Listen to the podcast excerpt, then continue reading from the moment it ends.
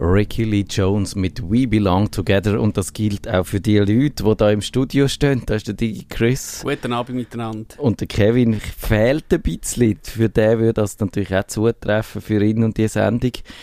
Das ist die legendäre Pre-Show und über was müssen wir reden? Über das WhatsApp-Ding da? Ich denke schon, weil ähm, man ist doch ein bisschen verschrocken, wenn man da irgendwie gesehen hat, ja, dass da ein Angriff auf WhatsApp ist, wo ja, wir werden jetzt nicht Verschwörungstheoretiker sein, aber wahrscheinlich aus Regierungskreisen oder regierungsnahen Kreisen kommt. So wie ich es verstanden habe, kann der dir einfach dein WhatsApp übernehmen, aber nicht das ganze Telefon. Aber theoretisch könnten dann die Leute, die jetzt den Angriff machen, vermutlich all deine Chat lesen und wenn du via WhatsApp telefonierst, all die Gespräche mitlesen.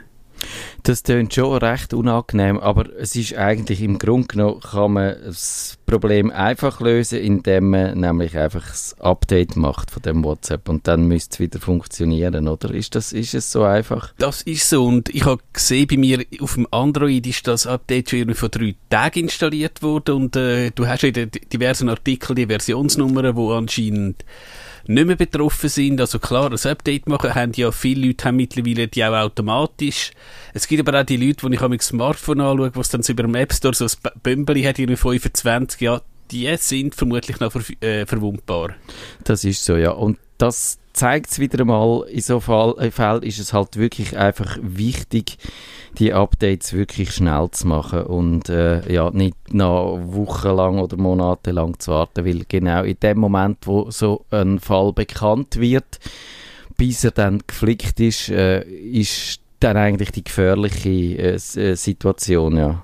Also ich bin grundsätzlich jemand, der Updates eher zu früh als zu spät einspielt. Es ist natürlich auch klar, man hört halt immer wieder, dass so ein Update kann böse Nebenwirkungen haben. Also verstehe ich das auch, wenn vielleicht ein paar Leute wenigstens ein, zwei Tage warten, weil sie vielleicht einfach Angst haben, dass, wenn es ganz dumm geht, ihr iPhone äh, oder ihr Windows-PC nicht mehr startet. Das hat sie in ganz seltenen Fällen auch schon gegeben. Und dann ist man natürlich als normalen User ein bisschen verschossen, wenn man das so darf sagen Das ist absolut so, ja. Dann, äh, ja, dann, Updates haben wirklich B-Seiten in häufigen Fällen nützen sie und machen sie einem sicher und man kann eigentlich nicht darauf verzichten.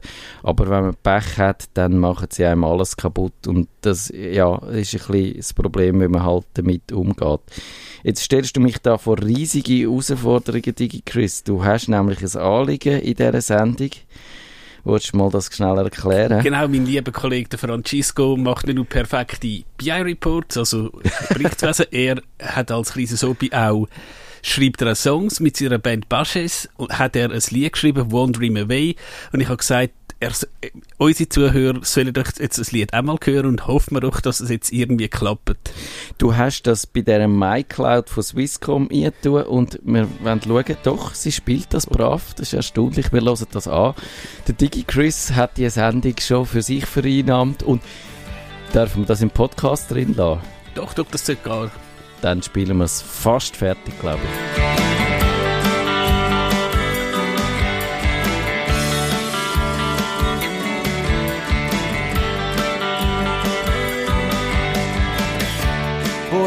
Everything you've got to give away. There's something else, something that should remain. And all the roads you have to walk alone are so much more, more than you just thought. for all the time you had to wait. Always love one dream away.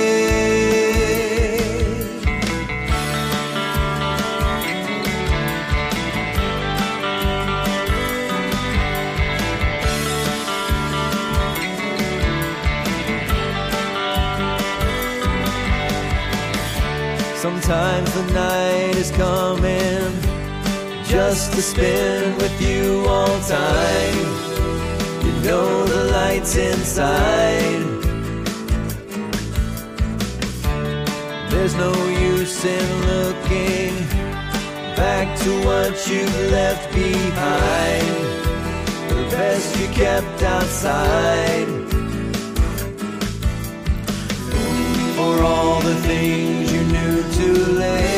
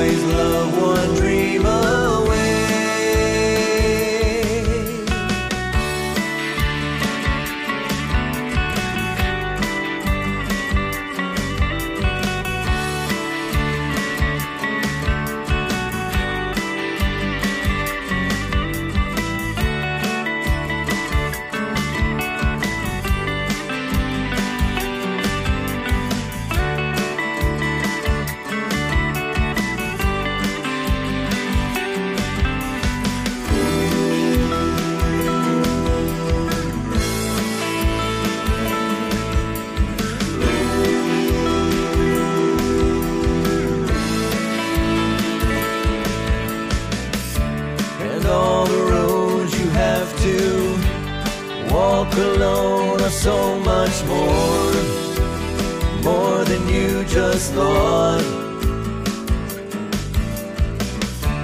And all the doors you could not open before now they seem to offer you everything. for all the time you had to wait. There's always love, one dream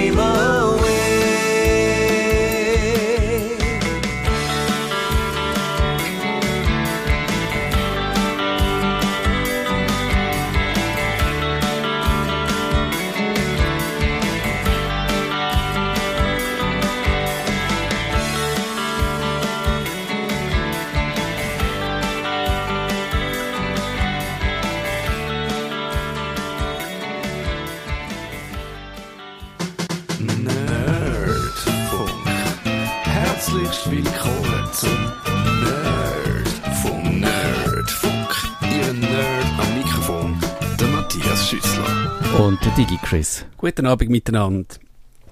Google, das ist längst nicht mehr nur äh, eine Suchmaschine oder ein Mailpostfach. Google bietet unzählige andere Dienste an. Ein bekannter Dienst ist das sogenannte Google Docs, eine Textverarbeitung, die im Browser läuft. Wir haben im Nerdfunk 473 über Mietsoftware geredet und Mal eines der bekanntesten Beispiele das Word, das man mieten kann. Und in dieser Sendung wollen wir uns mal die Frage stellen, braucht man als Privatanwender überhaupt das Word? Weil wir haben es ein bisschen gehört beim papierlosen Büro. Wie viele Briefe schicken wir eigentlich noch, die tatsächlich müssen ausgedruckt werden Kann man die Aufgaben nicht einfach auch mit dem Google Docs, ähm, wo kostenlos ist, ausführen?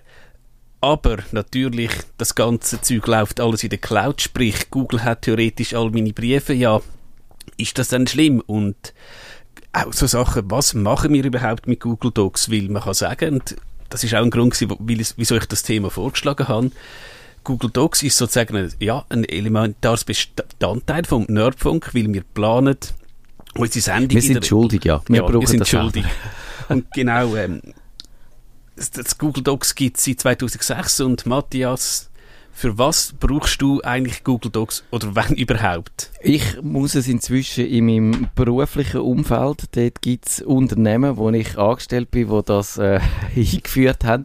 Die haben tatsächlich das gemacht, wo wahrscheinlich noch an einigen Orten passiert ist. Die haben nämlich äh, das Microsoft Office ersetzt durch die Google G Suite, wie, wie die heißt.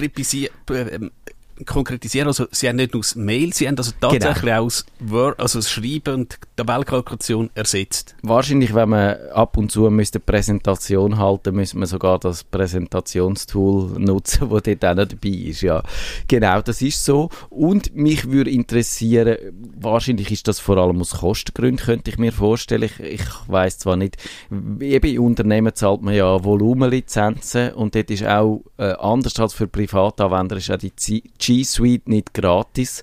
Aber ich, hast du eine Ahnung, wie sich das preislich unterscheidet für größere Unternehmen? Ich habe keine Ahnung, ich kann es nur sagen, eben, ich kenne da ein bisschen den SAP-Bereich, also was du als Listenpreis hast, ist mit dem Preis, der dann tatsächlich äh, verrechnet wird, hat überhaupt nichts damit zu tun. Das kann natürlich auch sein, dass jetzt Google, äh, ich glaube, es ist auch der andere grosse Medienkonzern, der G Suite benutzt, Ja. dass die vielleicht einfach so ein Interesse haben, dass ihr all G Suite nutzt, dass sie halt bei der Offerte einfach so brutal unten rein sind und dann kommt halt, wird wahrscheinlich auch irgendwann der CIO zum Finanzchef und zum ähm, ja, ein CEO gehen und sagen, schau mal, Microsoft will, ich sage jetzt 10 Franken pro Arbeitsplatz, Google will 2 Franken 50, was machen wir? Und dann wird er wahrscheinlich sagen, ja, Wir Google. nehmen das Billigere. Genau. Ich habe das Gefühl, da ist der Preis ein wichtiges Argument und ja, man sagt, Konkurrenz belebt das Geschäft genau auch weg natürlich so Preise, äh, wo man, wo man sich gegen, wo man kann die Anbieter gegeneinander ausspielen als äh, Unternehmen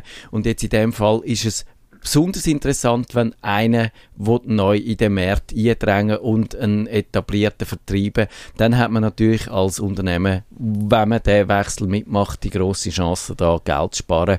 Es ist die Frage, eben, das ist natürlich sowieso äh, ein Problem als Medienkonzern, wenn man Geschäft macht mit anderen Unternehmen, wo auch äh, Objekte könnten von der Berichterstattung werden, sind, gerade wenn dann die, du hast es schon angetönt, die Beziehungen auf Manager-Ebene dann allzu innig sind, dann ist das natürlich ein Problem nachher für die Unabhängigkeit und äh, ja, und es ist Eben, nur kann man sagen, ist dann das Problem größer oder kleiner, ob jetzt das Microsoft oder Google ist. Ich würde mich jetzt allerdings im Fall vom Medienkonzern doch darauf äh, versteifen, dass Microsoft das kleinere Problem wäre, weil Microsoft ist zwar auch ein Konkurrent in gewissem Sinn von den Medienkonzernen, so wie es äh, Tamedia, Ringier oder NZZ oder wie heißt die Ostschweizer Medien oder so. AZ-Medien. AZ-Medien, genau.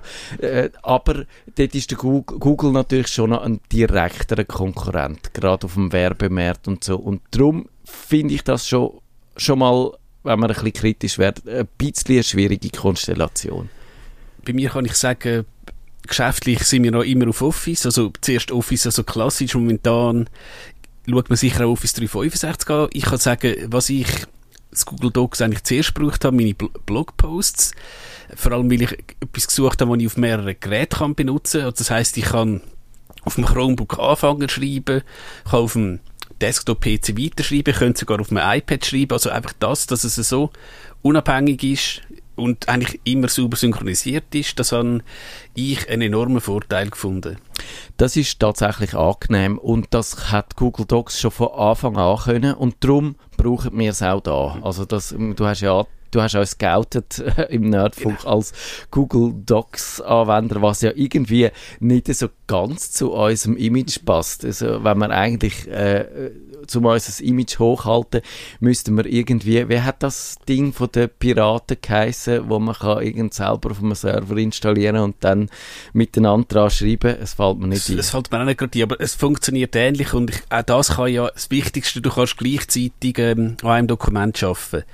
Was ich auch noch als, also privat benutze, über die, die Kollaboration, das finde ich eigentlich eines der besten äh, Mittel, eben angenommen, Ferienplanung. Wenn du halt mit Kollegen in die Ferien willst und mal überlegst zum Beispiel, wo gehst du hin und so, dann machst du so ein Teil Google Doc, wo halt jeder mal seine Gedanken hineinschreibt.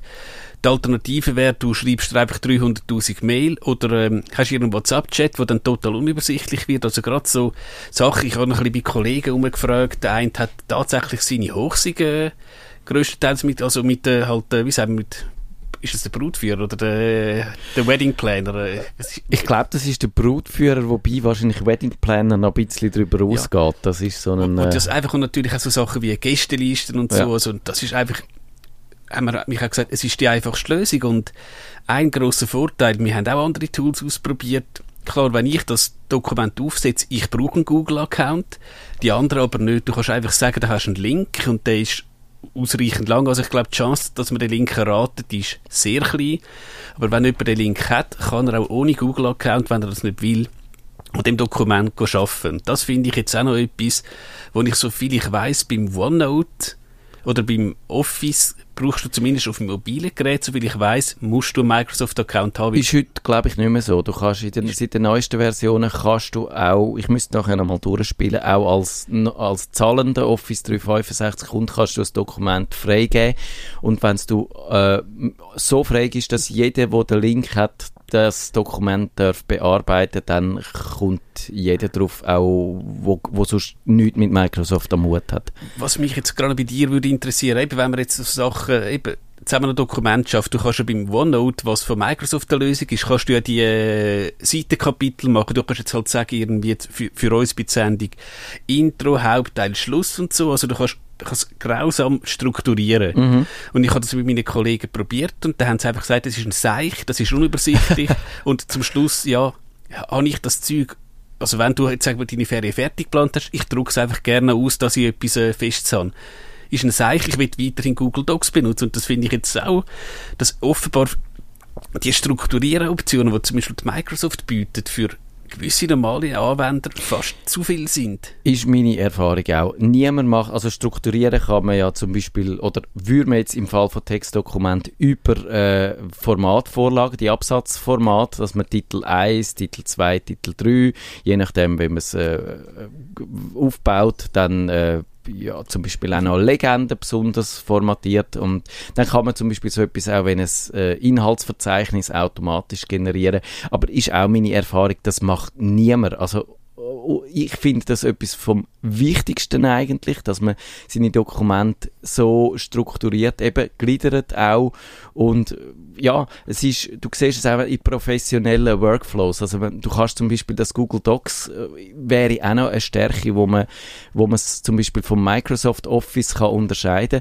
Du kannst das Google Docs so an ein InDesign anflanschen und dann kannst du äh, so damit schaffen in Publikationen, dass du, wenn du externe Autoren hast für eine Zeitschrift, wo mehrere Leute an dem fertigen Produkt arbeiten, äh, dass die ihre Texte in äh, Google Docs schreiben. Das fließt ins Layout ein und wird dann schön formatiert und äh, vor allem auch, auch wenn die Text schon platziert sind, kann der Autor immer noch daran arbeiten und die äh, Änderungen gehen hin und her, bis am Schluss natürlich sagt irgendwann einmal dann, der, der, wo das produziert, jetzt ist fertig, jetzt drucken wir es oder jetzt machen wir ein PDF daraus und es elektronisch publizieren und dann ist vorbei mit dran arbeiten.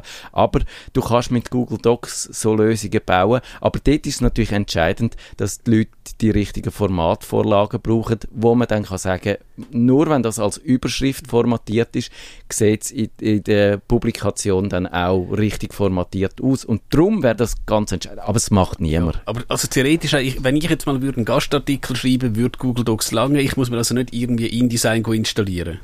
Genau. Also es ist natürlich so eine Lösung, wo man so muss aufsetzen aber es ist, ich habe es mal ein bisschen böse das Redaktionssystem des armen Mannes genannt.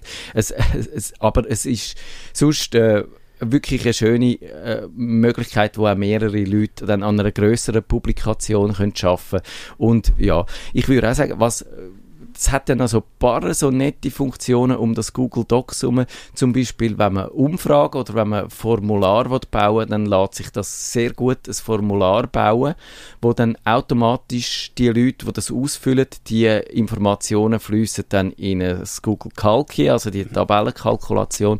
Man kann es auswerten, aber äh, für die Leute sieht das aus wie ein Genau. Fragebogen im Internet und so. Und das sind, glaube ich, schon noch Stärken von, genau. von dem Google Docs. Oder der Klassiker, eben, ihren Wettbewerb und dann tust du halt irgendwann, du da glücksfrei sagen 57 und 57 ist dann der Hans-Uli Müller aus Zug und der hat dann irgendwie, weiß ich was, ähm, das Konzertbillet gewonnen. So ist es, von deiner Band, die wir vorher gehört haben. Was ich übrigens eben einen ganz starken Vorteil finde, weil eben bei uns im Geschäft klassisches Office und wir haben jetzt am Montag, am 2 haben wir immer Team-Meeting und das läuft auch mit einem PowerPoint und es hat halt jeder sein eigenes Slide. Also dann schreibt halt der Chris, was habe ich so letzte Woche geschafft, was ist äh, spezielles gekommen, was ist diese Woche geplant. Und du merkst, um Viertel vor zwei geht jeder auf das Doc, will das noch will updaten und sagt immer, hey, geh mal aus dem blöden Doc raus, ich muss auch noch ändern. Es kann mit dem Office klassisch, kann nur jemand gleichzeitig arbeiten, mit den Docs kannst du beliebig viel, also ich kenne die genauen Begrenzungen nicht, aber was wahrscheinlich für uns im privaten Umfeld super einfach wird lange, dass jeder zum Beispiel wenn du jetzt, weiss ich was, ja, irgendeinen Bericht schreibst, kann jeder einen Abschnitt schreiben. Du könntest theoretisch sogar am gleichen Abschnitt schreiben. Ob das viel Sinn macht, ist dann die andere Frage. Das, ich bin auch nie in eine Begrenzung gelaufen. Das muss man wirklich sagen. Die gemeinsame Arbeit äh, am Dokument, am gleichen Dokument, im Textbereich, in der Tabellenkalkulation und eben PowerPoint, also äh, Präsentation funktioniert es eigentlich auch. Nur habe ich es dort weniger ausprobiert. Aber äh, ich glaube, theoretisch wäre das ähnlich. Und ich bin nie in einem Fall gelaufen, wo irgendetwas verloren gegangen wäre oder wo der eine den anderen überschrieben hat oder alles, was ja kann passieren, wenn so Synchronisationen nicht zuverlässig funktionieren. Was ich festgestellt habe, ist, äh, was die Limiten vom Google Docs angeht, und das habe ich auch, ich habe letzte Tipps gemacht in einem Video für, für Google Docs, dass mit größeren Dokumenten und die äh, und größer heißt jetzt nicht nicht riesig, also nicht irgendwie äh, 10 Millionen Zeichen oder so oder oder 50.000 Seiten oder äh, ein Dokument mit 500 Megabyte Bilder drin, sondern schon irgendwie ab, was weiß ich was, 150 Seiten, normale Seiten, ist es wahnsinnig langsam geworden. Mir ist dann die App auf dem iPad abgestürzt und so. Und ich glaube, das kennt man ja schon vom, vom normalen Word her, dass es mit grossen Dokumenten dann irgendwann einmal ein bisschen mühsam wird. Aber das Google Docs hat dort Beschränkungen viel früher und mich denkt, das ist wirklich für kurze Dokumente ausgelegt. Denke ich auch, aber mal Hand aufs Herz, ich nehme jetzt an, so, ich sage jetzt immer, normale Anwender, ich schreibe selten ein Dokument, das 150 Seiten ist und wenn ich wieder mal eine Diplomarbeit schreiben wüsste ich nicht, ob ich die wirklich als Google Docs ähm, anvertrauen, weil ich glaube, es gibt so Plugins, aber gerade wenn du jetzt so den Klassiker hast, wenn du eine Grafik hast, wenn du, du willst einen sauberen Untertitel, wenn du ein Bibliogra Bibliografieverzeichnis willst schreiben, bist du wahrscheinlich mit Word oder dann eben für Nerd LaTeX wahrscheinlich noch ein bisschen besser. Also es hat sicher mehr, viel mehr Aufwand, aber äh, jeder, der mit dem schnelle Seite bemerkt, das LaTeX ist so, ich sage es, würde sagen, ein wissenschaftliches Satzsystem. Also wenn du eine Diplomarbeit schreibst, die vielleicht tatsächlich mathematisch, chemisch ist, hast mit dem wahrscheinlich einen relativ grossen Einarbeitungsaufwand, aber es sieht einfach ganz enorm sauber aus und es verreist das Dokument einfach nie. Genau, das wäre sicher auch die Empfehlung, wenn man dann noch über Alternativen redet, das kann man sich einschaffen und der Vorteil ist, bei Word kann man zumindest noch so eine Arbeit dann auch in Einzeldokumente gliedern. Genau. Das gibt's bei äh, Office, also bei, bei Google Docs meines Wissens nicht, dass man könnte das aufsplittern, was wahrscheinlich noch eine gute Funktion wäre, weil äh, einer von den Aufhänger, warum ich das Video vor kurzem gemacht habe, ist, dass auch TTH oder nein TTH stimmt gar nicht Switch, also die äh, Stiftung für äh, die Schweizer Hochschulen, wo so ein bisschen sagt, was man informatikmäßig sollte machen und was nicht. Und aus dieser Stiftung ist nebenbei bemerkt ja dann auch, die hat dann die Aufgabe gehabt, die Schweizer äh, Internetadressen zu verwalten, macht sie immer noch, man kann sie inzwischen, früher haben wir sie das ist jetzt ein völlig unnötiger Exkurs, es tut mir leid. Aber wir haben keine Sendung nachher, wir können heute wahnsinnig überziehen und darum sind so Exkurs vielleicht erlaubt. Also eben, früher hat man die müssen bei der Switch registrieren, heute kann man es auch äh, andernorts machen, tut absolut nichts zu einer Sache. Ah, ich wollte sagen, die ja. Switch sagt ja. heute, dass man Google Docs auch im ja. universitären Umfeld darf brauchen. Was mir da noch aufgefallen ist, ich habe die Pressemitteilung auch gesehen, ich würde sagen, etwa 50% von der Länge ist Datenschutz. Also ich nehme schon an, die werden da aufpasst, es steht auch ein CGB mit der Datenschutzgrundverordnung konform. Also ich glaube ja. schon auch, dass die bei den Verhandlungen ich nehme an, G Suite für Education wird auch ein bisschen etwas kosten, aber da werden wahrscheinlich auch sehr gute Preise ausgehandelt haben. Das ist sicher so. Ich glaube, Google hat das Interesse daran, das äh, Produkt äh, in, in Umlauf zu bringen und auch eben äh, den Leuten schmackhaft zu machen. Und da sieht man ja, der Edu-Bereich auch wenn es dann vielleicht erst auf der Uni-Stufe ansetzt, es kann ja sein, wenn das an der Uni gebraucht wird, dann wandert es dann langsam auch weiter ab und dann findet dann irgendwann mal auch die in Anführungszeichen normalen Schulen, man könnte das benutzen. Also das ist sicher ein strategisch guten Entscheid, um das weit zu verbreiten. Und wir wissen ja, der Mac ist unter anderem so erfolgreich gewesen, weil er an den Schulen alle Kinder und Schüler oder viele Kinder und Schüler gesehen haben, weil er die Lehrer lässig gefunden hat. Also der Weg über den Edu-Markt ist für den Mac erfolgreich gewesen. Also warum soll der nicht auch für Google erfolgsversprechend sein? Ich glaube, in den USA ist man da schon ein bisschen weiter. Dort äh, sind, ich sage jetzt auch in den Primarschulen, die Chromebooks, also die billigen Laptops, billig, ja, wenn man das so sagen will, mit dem Google-Betriebssystem laufen, enorm verbreitet. Wegen dem hat ja dann Apple auch den Angriff mit ich sage jetzt, billigen iPad gemacht. Und ich habe dort ähm, in ein YouTube-Video gesehen, also da hat anscheinend jeder Schüler kommt ein Chromebook über. Das hat natürlich, ähm, wird von der Schule verwaltet, also sprich, das ist nicht ganz offen. Und dann gibt's halt teilweise Hausaufgaben, wo eben auch so ein geschertes Dokument, das Beispiel ist gerade der Klimawandel gewesen, oder Energiesparen, dann fragt halt der Lehrer, was könnt ihr machen zum Energiesparen? Und dann schreibt halt jeder Schüler etwas rein. Und dann tust du das anscheinend im Klassenzimmer, also halt, ich sage jetzt wieder in Anführungszeichen, offline besprechen.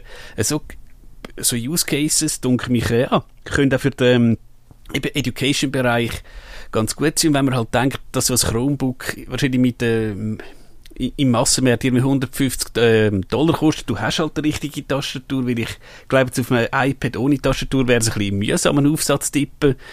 Da geht wahrscheinlich auch Google ganz einfach mit dem, ähm, mit der Menge rein. Das ist so, ich glaube, das ist wirklich noch interessant, dass in, in der Europa oder so in den anderen Ländern sieht man den Kampf zwischen äh, gerade jetzt vor allem Apple und Google in dem äh, Bildungsbereich, in dem Bereich von der Bereich von der Schulen und Unis nicht so. Wahrscheinlich weil er einfach viel zu fragmentiert und äh, eben es ist ja nicht so, dass man nur in jedem Land äh, separate Bildungssysteme hat, sondern das ist ein klassischer Fall in der Schweiz zum Beispiel für den Kantönli-Geist und ich glaube, in Deutschland zum Beispiel ist das auch auf der, Auf der Länderebene. Länderebene gelöst. Also man versteht, dass da quasi ein Stellvertreterkrieg in dem Bereich in, in den USA geführt wird. Aber ja, eben, man kann sich fragen, ob man eben jetzt die Schulen nicht ein guter Ort wären, wo man dann doch äh, offene Software, freie und offene ganz klar, Software ja. Ja, ich würde auch sagen, LaTeX, das kann man an den Unis kann man das lehren. Ich würde jetzt meine, also ich würde nach den Erfahrungen, die ich mit Google Docs gemacht habe, meine Dok Doktorarbeit sicher nicht in äh, Google Docs schreiben. Ich würde sie wahrscheinlich nicht einmal in Word schreiben, aber eher nach, sagen wir mal. Und ja, ich finde das jetzt, habe ich mich ein bisschen gefragt, ob das wirklich ein guter Entscheid Nein. ist. Aber Ich könnte mir jetzt auch vorstellen, du machst dir vielleicht, je nachdem, vielleicht, wenn du jetzt tatsächlich mal der Dr. Matthias Schüssler, äh, wenn du vielleicht unterwegs bist, könntest du vielleicht einzelne Texte, wenn, ähm, irgendwie eben auf einem Chromebook oder so halt ins Google Docs haben und dann am Schluss das ins LaTeX übernehmen, sowas. Eben, Es gibt ja so Erweiterungen, ähm, also auch kostenlose für das Google Docs und es, es gibt, glaube ich, auch tatsächlich für so Arbeiten, aber ich würde dieser Sache jetzt auch nicht so trauen. Und etwas, was ich auch noch schnell ein bisschen zum Bedenken geben Du hast ja auch schon äh, erzählt, dass äh, dein Word mit der Lizenz ein bisschen äh, gesponnen Ja. hat. genau. Dort hast du dann das Problem, du kannst dann deine Dokumente nicht mehr bearbeiten, du kannst aber wenigstens noch, wenigstens noch lesen. Wenn jetzt Google irgendwie das Gefühl hat, ja, der DigiChris hat irgendwie Schabernack auf YouTube, man hat ja gerade den Fall auf Twitter, dass ganz harmlose Tweets gesperrt worden sind mit der, ähm, im Zusammenhang mit der Europawahlen. Wenn ich jetzt an dir mal etwas poste, wo gar nicht böse gemeint ist und mein Google-Account weg ist, ist, wenn es ganz dumm geht, auch meine äh, Diplomarbeit weg. Und bis die wahrscheinlich wieder hast, wenn du dann so denkst, ah, es ist ja eh bei der Google Cloud, ich muss ja kein Backup machen. Das ist dann ganz ein heisser. Ja, drei Tage vor der Abgabefrist, wenn möglich noch. Das glaube ich, das ist wirklich das unterschätzteste Risiko, auch an der Cloud. Nicht unbedingt, dass die dann mal weg ist oder dass Google alle Daten verliert. Theoretisch wäre auch das möglich, aber ich glaube, dort sind sie sicher unterwegs. Aber dass du in Ungnade fallst und nicht mehr auf dein Konto zugreifst, das ist einfach bei diesen Software der Fall und das ist kein theoretisches äh, Problem, sondern das ist ein ganzes praktisches Problem. Was habe ich jetzt letzte gehört? Äh, Adobe zum Beispiel, haben die, die machen ja ganz viele Sachen, äh, nebst ihren Gestaltungssoftware haben sie auch eine Videoschnittsoftware, dann haben sie sich mit Dolby verkracht und dann haben sie äh, gefunden, ja, jetzt gibt es eine Version, wo, wo sich irgendwie der, der, äh, eine ältere Version von dieser Software, wo man kann über Cloud gemietet, aber wenn man sagt, ich brauche die Version, kann man die brauchen, haben sie dann aus, wegen dem Konflikt einfach zu dem Programm rausgenommen. Das heißt, bei allen, die die Software gemietet haben, ist sie verschwunden. Und wenn sie jetzt aus anderen Gründen, weil, ich, weil sie Plugins benutzen oder weil sie ihre Workflows abgestimmt haben auf die Version von der Software, sind von einem Tag auf den anderen da gestanden ohne die Software. Und das ist schon noch krass. Also ich glaube, dort, äh, ja, wenn man wirklich darauf angewiesen ist, dann, dann müssen wir zumindest die ein, ein Offline-Workflow haben, sage ich es mal. Genau, aber du musst halt immer auch noch dran denken, du, es gibt ja bei Google das sogenannte Takeout, da kannst du sagen, ich will jetzt meine ähm,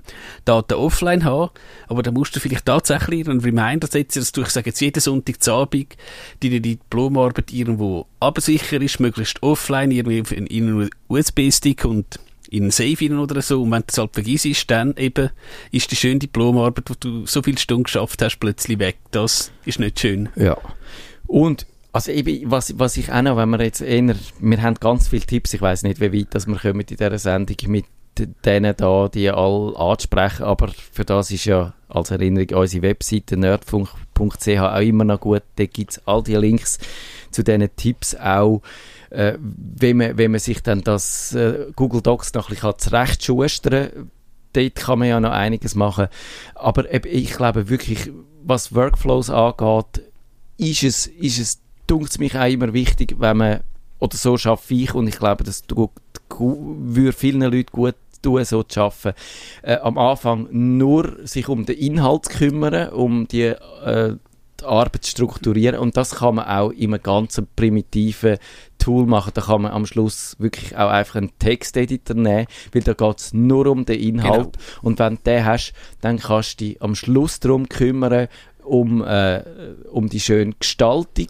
und äh, dass es gut aussieht und dass es richtig formatiert ist, weil bei, eben gerade bei so Uni-Arbeiten hast du ja häufig dann noch formale Vorgaben, dass die eingehalten sind, aber währenddem du am Text schaffst, nur am Text schaffen und das ist auch wirklich meine grösste Kritik an Word, sagen wir mal, oder an klassischen Textverarbeitungen, dass die dich immer eigentlich dazu bringen, die ganze Zeit mit diesen Formatierungen und mit diesen Befehlen und diesen Möglichkeiten und dem drumherum zu schaffen und dich eigentlich ständig vom Inhalt wegbringen. Und das ist in Google Docs minim besser, aber da gibt es ja all die Markdown-Apps, wo ganz primitive Textprogramme sind, äh, wo man eigentlich nur wenige Formatierungen so mit Steuerungszeichen reinbringt. Und die bringen einem wirklich dazu, sich auf den Inhalt zu konzentrieren. Und, und eben darum würde ich sagen, das Entscheidende ist, dass man ein Werkzeug hat, wo einem hilft, möglichst konzentriert und gezielt arbeiten. Genau, und du hast, glaube ich, auch so Sachen, dass du, wenn du jetzt einen Text hast, einfach dort, wo du schreibst, dass so der, der Abschnitt wie ein bisschen erhellt ist, Genau. der andere ist leicht abdunkelt. Also ich habe mal ein, ein Tool gehabt, IA Writer für den Mac und für den iPad. Das ist genau das gemacht und das Schöne ist, auch, es hat auch eine, es hat eine Rechtschreibprüfung drin gehabt, es hat, glaube ich, sogar einen Thesaurus gehabt, aber eben, du hast halt einfach tippt und am Schluss hast du das formatiert und alles und das ist schon noch wenn du wahrscheinlich jetzt, äh, wie du, oder gut, im Teil, wie sage ich, ich sage es professionell Text schreiben und nicht nur halt irgendwie die Einladung zum Grillfest, ist so ein Editor sicher Gold wert. Mhm. Und da kann der Google Docs momentan nein, noch nichts bieten, weil ich glaube nicht, dass der Google Docs irgendwie in den Modus kann schalten, dass halt die ganze Menüliste einfach verschwindet. Nein, also da gerade so die, äh, das ist glaube ich wirklich eine ganz neue Erscheinung, die, die ganz zurückgenommenen äh, Text-Apps, wo man wahrscheinlich vor allem vom Tablet her äh, äh, kennt, eben Markdown zum Beispiel, da haben wir auch ein paar Links dann in unseren Shownotes, wenn euch das interessiert, wäre mal ein Fall für eine eigene Sendung vielleicht sogar. Dort hast auch kein äh, Dateiaustauschproblem, weil das sind ganz primitive Dateiformate. Du kannst auch problemlos im einen Editor am einen Ort anfangen, im anderen Editor weiterarbeiten und zum Beispiel dann am Schluss, wenn du sagst, jetzt hast du es fertig, dann kopierst du es ins Google Docs oder ins Word und machst es dann noch schön. Genau. So quasi. Und das ist, ich glaube, ich, wirklich ein riesen Vorteil, von wem wir jetzt heute arbeiten, dass man kann unterwegs oder je nach Situation mit anderen Werkzeugen arbeiten. Und früher ist man einfach in dem Word hineingehockt und ist, hat seine Texte nicht ein und nicht rausgebracht, also außer mit Ausdrucken und ist so gefangen in dieser Umgebung hinein. Und heute kann man das viel flexibler so handhaben, wenn man es wenn gerade braucht. Ja, ich denke, was man einfach den Leser kann, äh, Entschuldigung, den Hörer kann empfehlen, wo jetzt Google Docs noch nicht kennen und vielleicht einen Google-Account haben, eben im Browser einfach mal docs.google.com, vielleicht einfach mal schauen, bringt mir das etwas? Aber ich habe es auch für mich, ähm, ich glaube, wir sind beide, wir sind mit Word aufgewachsen, kann man so sagen. Das ist absolut ich, so. Ich bin mich irgendwie trotzdem, ertappe ich mich, tippe halt etwas trotzdem im Word, weil ich meine, wenn ich meinen ersten Mac hatte, dort damals Word 5.1 und irgendwie bleibt das, wenn jetzt vielleicht jemand so, ich sage jetzt ja, wo jetzt seinen ersten PC oder sein erstes Tablet bekommt, sagt vielleicht, ja du, ich nehme jetzt einfach, ich, schreibe jetzt das einfach irgendwo, aber eben, das Schöne ist, es ist kostenlos, man kann eigentlich nichts verlieren. Das ist absolut so. Und man kann eben wirklich, es ist heute nicht mehr so, dass man sich müsste auf ein Werkzeug versteifen.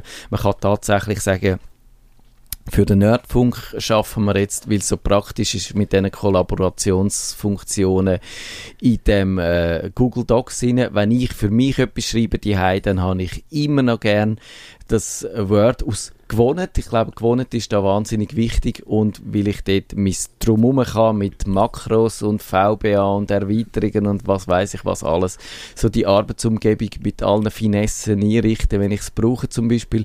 Und wenn ich unterwegs bin, habe ich nochmal eine andere Text-App, die wunderbar funktioniert auf dem Tablet. Und wenn es jetzt mal etwas ganz Neues gibt, dann kann man ja sagen, wir planen jetzt mal eine Sendung mit dem Tool und wenn es halt nicht gut ist, gehen wir wieder zurück.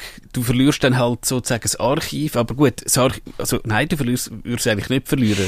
darf ich ein Geständnis machen, was das Archiv angeht. Ich tue immer unsere Google Docs, wenn sie fertig sind, lade ich es ab als äh, normales Textverarbeitungsfile äh, File und das archivieren auf, offline auf meiner Festplatte. Da spürt man auch ein bisschen das Misstrauen Google Das heisst, gegenüber. der Nerdfunk äh, würde immer bestehen bleiben, wenn Google mal sagt, nein, wir, wir, ähm, wir, schaffen jetzt Google Docs wieder ab. Ich glaube, der Nerdfunk würde nicht nur bestehen bleiben, sondern der würde richtig gehend aufleben, weil wir hätten so viel Erklärungsbedarf und könnten so viele Sachen äh, erläutern den Leuten, die ohne das Google aufgeschmissen wären. Und ich glaube, wir würden das, also erstens würden wir es per Radio immer noch zu den Leuten heimbringen und zweitens haben wir, glaube ich, auch äh, Ideen, wie man könnte ohne Google weiterleben ja. Das ist klar. Jetzt, ähm, ich glaube, wir haben wirklich eigentlich gesagt, äh, was es zu äh, Wir haben sagen gibt. 10 Sekunden, wenn wir pünktlich aufhören. Ähm, fragen wir noch schnell, was machen wir nächste Woche? Hast, haben, wir, haben wir einen Gast oder äh, sind wir wieder äh, spontan? Ich glaube, wir sind spontan. Wir sind nächste Woche sogar in der komfortablen Situation, dass wir äh, eine Sendung live senden und dann hinten drin zwei Sendungen aufnehmen. Also könnten wir sogar ein Wunschkonzert machen in der Pre-Show, welches von diesen Themen, dass ihr dann, wenn die die Sendung hören, ich weiß, das machen wir vielleicht sogar. Gut, in dem Fall, also hat es mich gefreut, dass ich auch mal ein bisschen haben dürfen, da die Sendung ähm, anmoderieren, anmoderieren, ist noch ein bisschen holprig gewesen, aber das kommt schon noch mit den nächsten paar äh, hundert 500 Sendungen. Genau. genau. In dem Fall wünsche ich euch einen schönen Abend. Nerdfunk, Nerdfunk, Nerdfunk. Besuchen Sie uns auch im Netz auf nerdfunk.ch.